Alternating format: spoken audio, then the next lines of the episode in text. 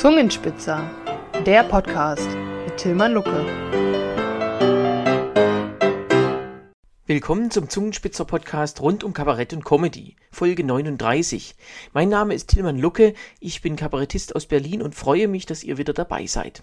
Heute in der letzten Folge des Jahres möchte ich ein bisschen zurückblicken. Den Zungenspitzer Podcast gibt es ja seit April 2023 und seither habe ich mit mehreren Dutzend Kolleginnen und Kollegen gesprochen. In fast jeder Folge taucht die Rubrik alles schon erlebt auf, in der ich mir die absurdesten und beklopptesten Bühnenerlebnisse aus dem Künstleralltag erzählen lasse. Deshalb gibt es heute mal einen Special-Jahresrückblick der skurrilen Erlebnisse. Alles schon erlebt.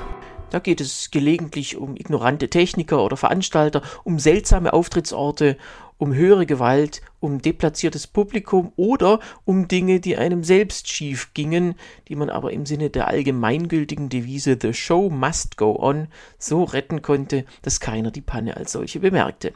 Selbst die gefährlichsten Stunts werden nämlich oft nicht als Unfälle bemerkt.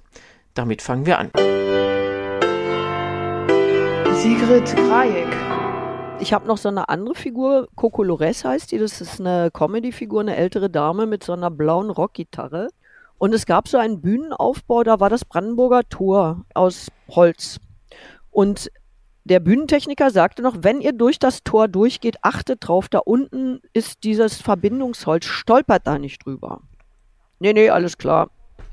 So, ich werde angesagt, äh, ne, laufe durch das Brandenburger Tor, denke nicht an dieses, diese Holzstrebe und mache wirklich einen Flug, lande krachend auf meiner Gitarre.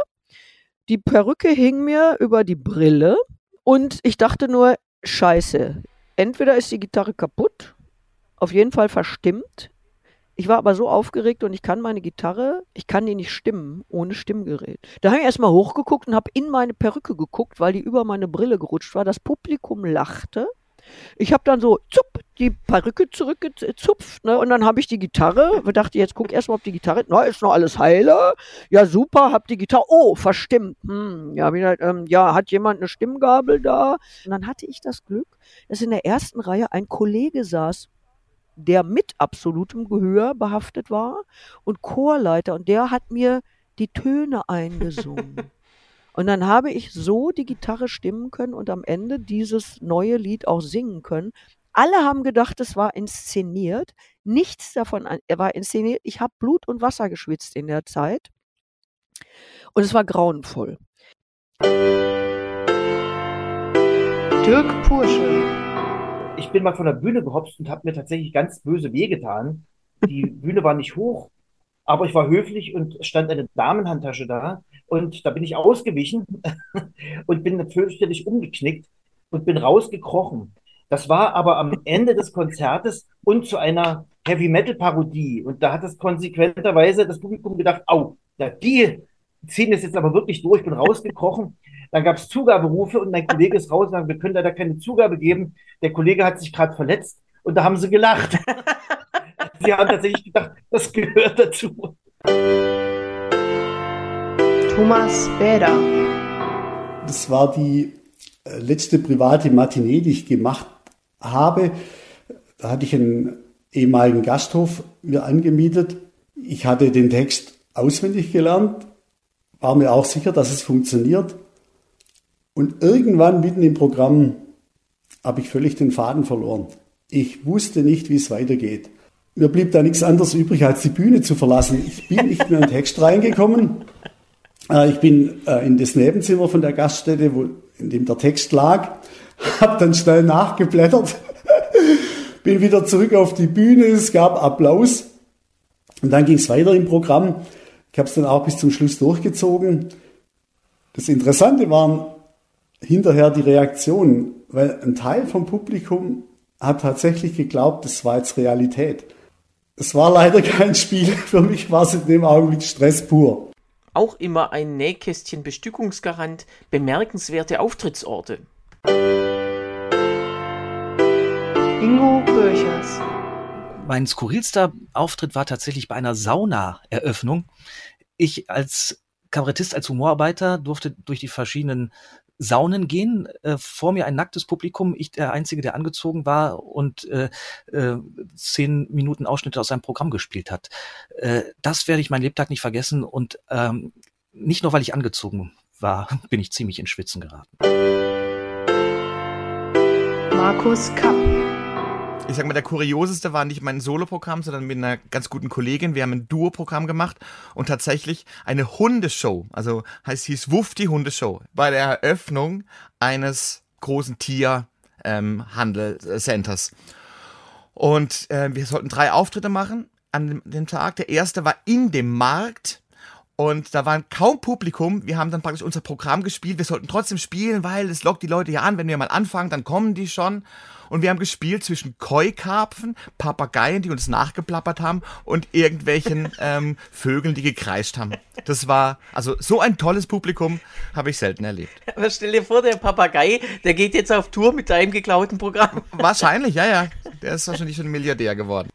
Manchmal ist zwar die Bühne normal, aber man trifft mit seinem Programm auf ganz spezielle Zuschauer. Tobias Hengstmann. 2015. Flüchtlingskrise ging los und wir hatten einen Auftritt in Geierswalde. Geierswalde, das ist Lausitz. Im, ohne Scheiß im Gasthof zur Grubenlampe. Und äh, es war alles dunkel und dann war da so ein Funzelicht auch drinne und dann war da eine Kellnerin, die den Tisch abgewischt hat und so, hallo, wir sind die Hengstmann-Brüder, wir spielen heute hier. Und dann drehte die sich halb rum und sagte, ja und? Und dann sind wir rein in den Saal und äh, dann durften wir auch nichts an den Tischen verändern, weil der Gastwirt das nicht wollte, weil das alles richtig war. Wir mussten aber die Lichtstände irgendwo hinstellen und die Garderobe war so eine Besenkammer und ähm, wir hatten Angst, weil vorne saß Heimatverein und Schützenverein und wir hatten natürlich äh, äh, Anti-Pegida und Anti-AfD-Inhalte. wir kamen auf die Bühne, sagten guten Abend und es schlug uns große Skepsis auf die Bühne. Ja, und dann irgendwann war uns dann in der Pause klar, okay, wir überleben den Abend, wir werden nicht abgestochen. Und ähm, dann, als wir die Leute so hatten, dass es für uns alle erträglich war, äh, rutschte eine Frau in der ersten Reihe vom Stuhl und war ohnmächtig.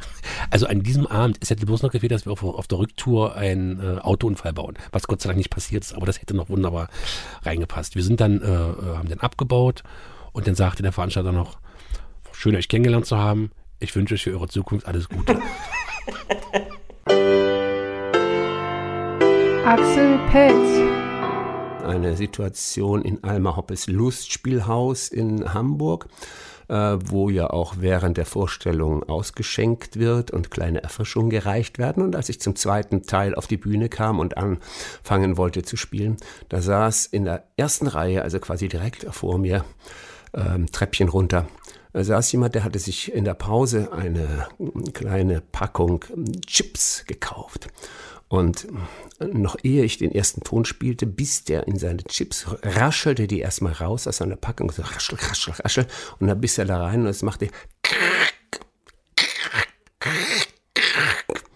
das hörte man natürlich im ganzen Saal. Also, weil alle warteten gespannt darauf, dass ich endlich spielte, aber es konnte ich nicht, weil der einfach sehr laut äh, seinen Chips knabberte. Ich bin dann runter, ich habe ihm einfach die Tüte Chips äh, weggenommen, habe sie mit auf die Bühne genommen und habe sie dann während des zweiten Teils genüsslich selber verzehrt. Dann konnte ich das wenigstens kontrollieren, wann geknabbert wird und wann nicht. Benjamin Eisenberg. Ein einprägsames Erlebnis, das war ein Kabarettwettbewerb in Hessen und ich weiß noch, ich habe da äh, Scherze gemacht über Roland Koch. Ich, den Gag weiß ich nicht mehr genau, aber es ging schon in die Richtung, dass Roland Koch ein Verbrecher ist. Ähm, auch im Zusammenhang mit der Spendenaffäre und hinterher kam ein älterer Herr auf mich zu, der mir eine Ohrfeige geben wollte. Der war kurz davor, mir eine zu scheuern und es stellte sich raus, das war der CDU-Landtagsabgeordnete. Und äh, wär nachher auch habe ich gesagt, gewesen. eigentlich schade, dass er nicht zugeschlagen hat, denn das wäre mal ein großer Durchbruch in der Bildzeitung gewesen. Matthias Reuter. Ich habe einen Song gespielt äh, zur Zeit, als der BER noch äh, im, im, äh, im Aufbau war. Und das Lied handelt davon, dass man, äh, wenn man ein Nordrhein-Westfalen-Abitur hat, besonders schlecht in Mathe ist. Denn es wird immer wieder herausgefunden, dass Leute, die jetzt halt NRW-Abitur gemacht haben, Defizite gerade im mathematischen Bereich haben. Und ich hatte mich ein bisschen lustig gemacht darüber, dass große Teile de, der, des Leitungsteams der Baustelle beim BER aus Nordrhein-Westfalen stammten. Und Und äh, nach dem Auftritt kam einer zu mir und sagte, das Lied hätte ihm besonders gut gefallen und er wäre dort der Aufsichtsratschef. Und das fand ich irgendwie. Ja. Und, und es würde, es würde zutreffend sein. Aber der war hoch amüsiert. Der hatte, Ja. der hatte irgendwie nicht so ein großes Problem. Der, also der, der war so entspannt, man merkte ihm den großen Zeitdruck nicht persönlich an, würde ich sagen. Der hat dich, glaube ich, sogar noch gefragt, ob du bei seinem Geburtstag äh, einen Auftritt machen kannst. Ob ich, ob ich bei seinem 60. Geburtstag auftrete, dazu ist es dann aber, es ist nicht dazu gekommen. Natürlich nicht. Technik ist manchmal Glückssache. Auch dazu gibt es einige Schoten. Janka Partisanka. Wie unbeholfen ich äh, auch in bestimmten Stationen meines Lebens war und äh, woran ich mich noch ganz hervorragend erinnere, weil das einfach so ein sehr schmerzhafter Moment war, war meine erste Fernsehaufzeichnung im äh, russischen TV. Ich war Teil eines Projektes, also der Titel war sowas übersetzt wie Erwachsenenhumor. Und ich war natürlich sehr aufgeregt. Also die ersten 30 Sekunden liefen auch sehr gut bis dann plötzlich aus dem Off eine Stimme kam, die meinte, wir müssen das Ganze abbrechen. Der Mikrofonständer wurde nicht zur Seite gestellt. Das heißt, in meiner bisherigen Karriere war ich einfach nie damit konfrontiert gewesen, einen Mikrofonständer auf der Bühne zu haben, den ich dann sozusagen vor meinem Gesicht wegstellen musste für die Kameras. Mir wurde bisher das Mikrofon einfach immer übergeben. Und ich kam gar nicht darauf, dass man so eine Handlung dann erst vollziehen musste. Und es war deshalb für mich so schrecklich, weil das bedeutet hat, das Ganze jetzt nochmal, ich muss die Witze, die ich in diesen 30 Sekunden erzählt hatte, jetzt nochmal erzählen. Das Publikum muss nochmal so tun, als hätte es die zum ersten Mal gehört. Das war psychologisch echt nicht schön. Michael Feindler. Ja, ich äh, spiele ja Lieder auf der Bühne, die ich mit meiner Gitarre begleite. Ist es mir aber auch mal passiert, in der Bühnenanweisung stand, ich brauche eine DI-Box. So, das ist so eine Box, da schließe ich dann mein Klinkenkabel an. Und dann kam ich an der Bühne an und auf der Bühne lag einfach nur eine DI-Box. Es war keine Tonanlage da, mit der diese Box verbunden gewesen wäre. Also es war, äh, ja, da, da war ich dann doch irritiert. Tilman Böhr. Also in einem relativ kleinen Ort, wo auch nur Saisonbetrieb herrscht, weil es ein Ausflugsort war, ein Urlaubsort war. Wir haben nur im Sommer Kabarett. Ähm, da kommt, kam man auch nicht mit dem Regionalexpress hin, sondern äh, der nächste Bahnhof war 30 Kilometer entfernt und ich habe mit etwas Mühe den Veranstalter dazu bringen können, dass er mich vom Bahnhof abholt. Ich habe kein Auto. Äh, da war er schon so ein bisschen ungehalten und als er mich dann abholte, sagte er, haben Sie denn Ihr eigenes Mikrofon dabei? Und ich sagte, äh, nein, wieso? Ja, Ihre Agentur hat gesagt, Sie bringen Ihr Mikrofon mit, wo ich dachte, das sagt meine Agentur bestimmt nicht. Und dann kam ich dahin und in dem Saal, es war nur ein blanker Saal, da standen nur Stühle drin und sonst nichts. Und ich sagte, wo ist denn Ihre Tonanlage? Dann sagten die, was meinen Sie mit Tonanlage? Und dann dachte ich auch, was haben die denn geglaubt, was mit meinem eigenen Mikrofon, das ich mitbringe, passiert? Ich habe ein Mikrofon in der Hand und spreche da rein und dann wird's laut? Oder was haben die sich gedacht? Thomas Paul Schipanski. Das, was sich am meisten eingebrannt hat, war ein Auftritt ähm, in Leipzig bei, das war irgendwie so ein Studenten, Studierenden äh, ähm, mitten im Sommer. Es war brüllend warm und es war ein Open Air, äh, ein, eine Open Air Veranstaltung. Und ich hatte dummerweise äh, vergessen, meine Bühnenanweisung mitzuschicken. Und äh, war davon ausgegangen, dass die einfach wissen, ich mache Musikkabarett, also muss da irgendwie ein Klavier zur Verfügung gestellt werden. Ich kam dann dahin und habe dann wirklich allen Ernstes so eine Gebläseorgel, die einfach ganz fürchterlich klingt. Und die hat richtig schlimm geklungen. Und das war halt einfach, die hat dreieinhalb Oktaven so ungefähr. Und äh, je mehr Töne man spielt, umso leiser wird's. Da habe ich gesagt, ich kann das so nicht spielen, also Entschuldigung. Und hätte natürlich, hätte ich den Vertrag ähm, also äh, vollständig hingeschickt, dann auch sagen können, "So- sorry, Vertrag nicht erfüllt, Wiedersehen. Aber da musste ich einfach improvisieren. Und dann hat eine Band nach mir gespielt und die haben mir irgendwie ein Keyboard zur Verfügung gestellt. Und das stand dann auf, auf einer Bierbank, also noch nicht mal irgendwie in der richtigen Höhe. Und es, das Kabel war zu kurz und es war fürchterlich. Und ich kann gut verstehen, dass es immer wieder Bands gibt, die nach Auftritten äh, die ähm, Hotelzimmer verwüsten. Bis man überhaupt einen Auftritt an Land zieht, vergeht gelegentlich sehr viel Zeit. Die Kommunikation mit Veranstaltern kann nämlich auch von einem anderen Stern sein. Konstantin Schmidt. Ich habe bei einem Kulturverein äh, angerufen, ähm, da hatte ich mein Weihnachtsprogramm angeboten. Und dann zog sich das hin, ich habe immer wieder mal gesagt, wie sieht's aus, Glühwein zum Frühstück, Weihnachtsprogramm. So, und dann rufe ich da vor kurzem an und dann sagen die mir, wir haben jetzt entschieden, was wir in der nächsten Spielzeit machen. Bei Ihnen hat es nicht geklappt, weil Sie waren ja schon mal da äh, mit diesem Programm. Und ich sage, äh, mit diesem Programm? Nee, also mit diesem Programm war ich noch nicht da. Ich war nur mit dem Kreisler-Programm da. Doch, doch, doch, doch, doch, das Zipfelmützenprogramm. Da haben sich auch alle dran erinnert. Und ich war dann wirklich etwas irritiert. Ich habe kurz in meinen Unterlagen gekruschelt und äh, äh, ja, äh, wenn Sie meinen, also ich, ich war so verunsichert, ich habe nicht widersprochen, und, was weiß ich, aber ich habe hinterher geguckt, ich war nicht mit diesem Weihnachtsprogramm dort und ich habe mir dann wirklich überlegt, sag mal, also jetzt hast du es mit der Akquise echt übertrieben.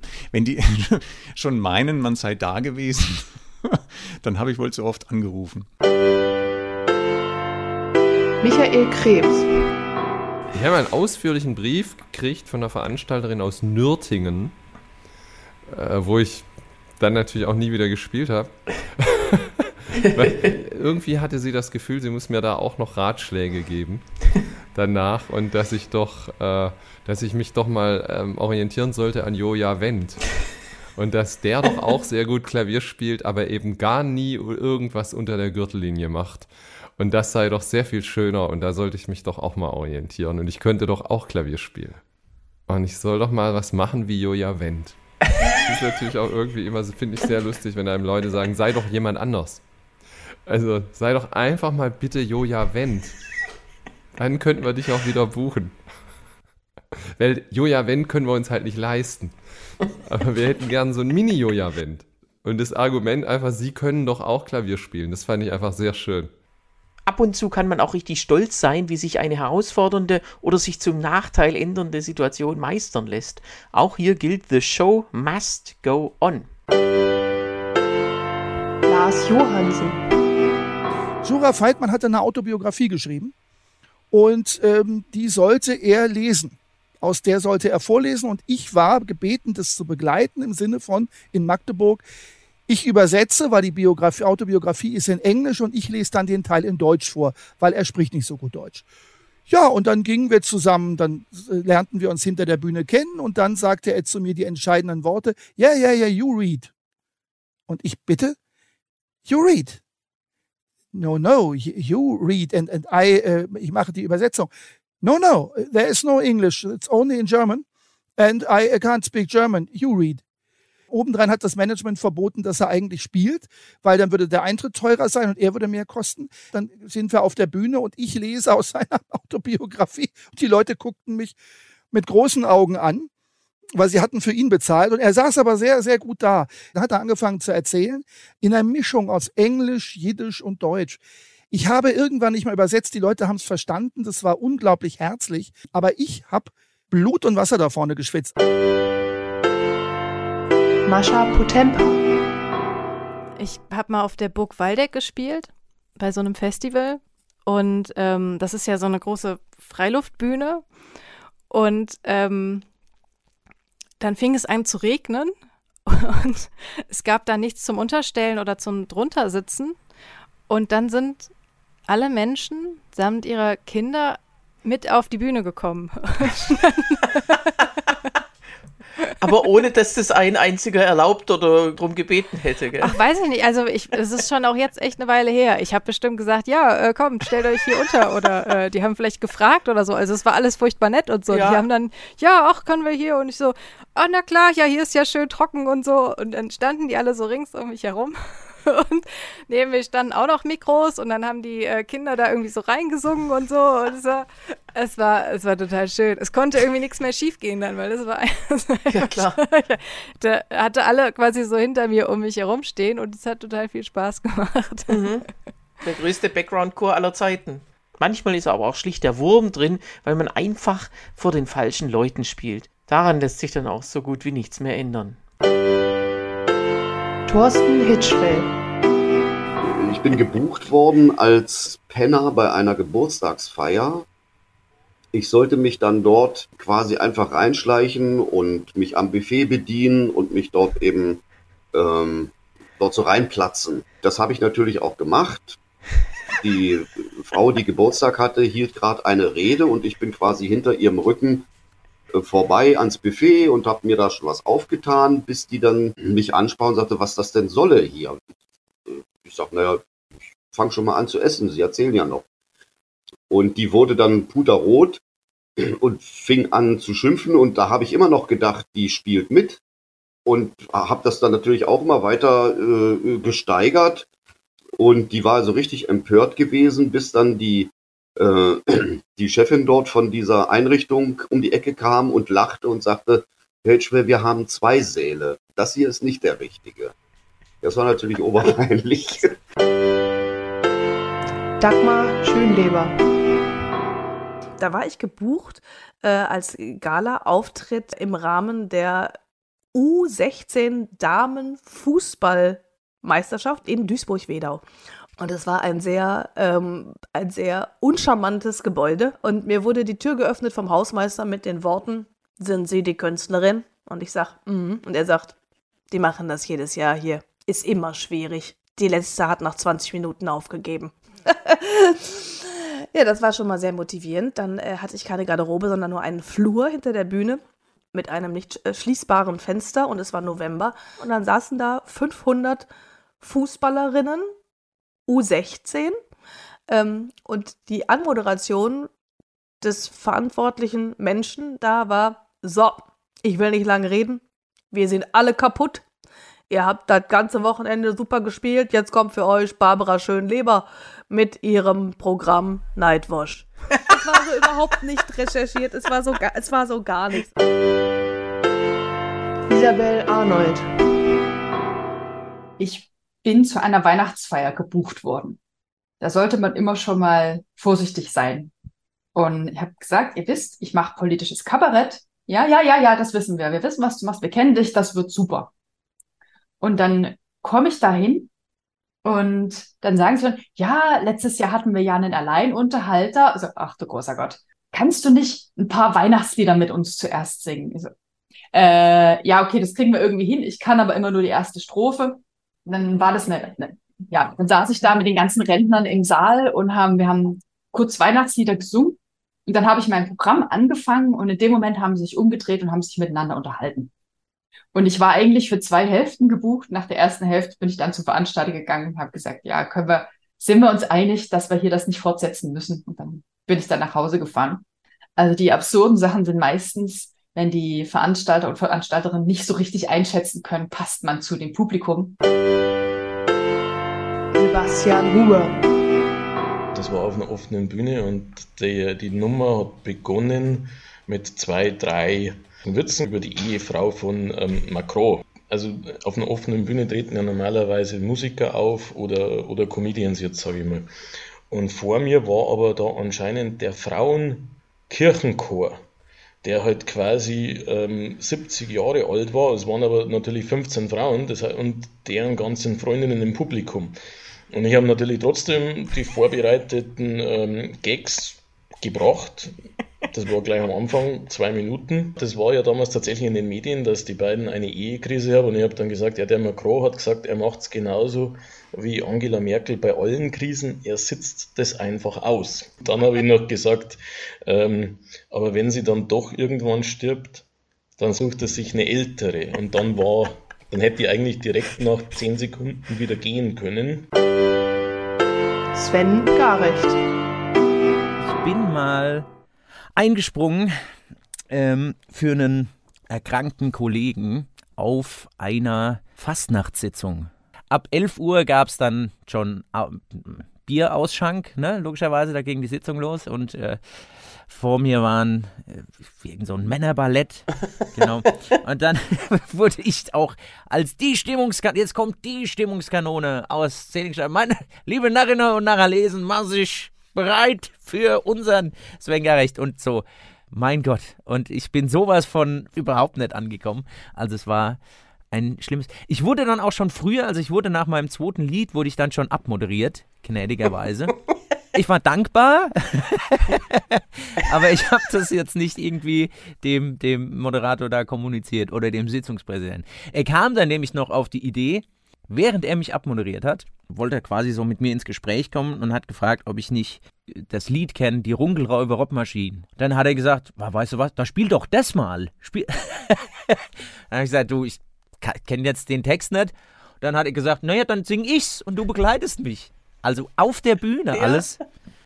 Das hat man ja besonders gern. Ja. Ich glaube, seitdem habe ich mein Schamgefühl auch verloren. Wenn du das jetzt kannst, dann hast du ja immer die Zauberformel mit auf der Bühne, wenn es mal schief läuft. Spiele ich halt die Runkelräuber Robmaschinen. genau. Danke nochmal an alle Kollegen. Ich hatte 2023 mit noch viel mehr tollen Bühnenkünstlern gesprochen. Hört die betreffenden Folgen gern nochmal nach. Nun möchte ich mich ins neue Jahr verabschieden und wünsche euch allen einen guten Rutsch. In den nächsten Wochen gönnt sich der Zungenspitzer Podcast, ihr wisst schon, 15 Minuten witzig, persönlich und kompakt, eine kleine Pause. Vielleicht wird es zwischendurch eine kleine Folge geben, aber regulär geht es ab Anfang April 2024 weiter, rechtzeitig vor dem nächsten Zungenspitzer Festival. Wer den Podcast abonniert hat, wird natürlich benachrichtigt. Ein Abo gibt es überall, wo man Podcasts findet. Schaut bis dahin gern mal auf www.zungenspitzer.de vorbei.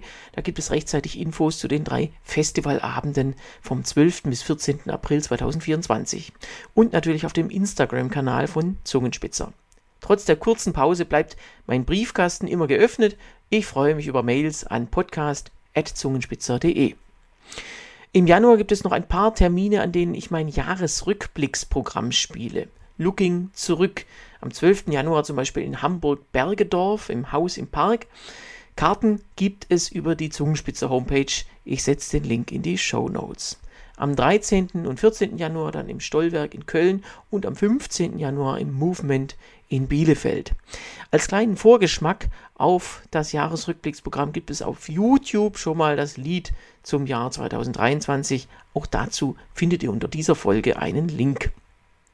Wer vom Jahr 2023 immer noch nicht genug kriegen kann und sich ärgert, dass die meisten Podcasts eine Weihnachtspause machen, dem sei Lucke und Hengstmann empfohlen. Der wöchentliche Satire-Podcast immer donnerstags. Nicht 15 Minuten, sondern etwas ausführlicher. Zurzeit kommt er sogar zweimal in der Woche, weil ich mit meinem Freund und Podcastpartner insgesamt fünf Spezialfolgen aufgezeichnet habe, in denen wir das Jahr 2023 alphabetisch durchgehen. Da fehlt dann absolut gar nichts mehr. Und wir lösen noch dazu auf, wer von uns beiden die Prognosewette von vor einem Jahr gewonnen hat. Es lohnt sich, schaltet rein bei www.lucke.hengstmanns.de. Danke fürs Zuhören. Das war Folge 39. Ich war Tillmann Lucke und jetzt schaffe ich mir erstmal die Rungelräuber Robmaschinen drauf für Notfälle. Tschüss.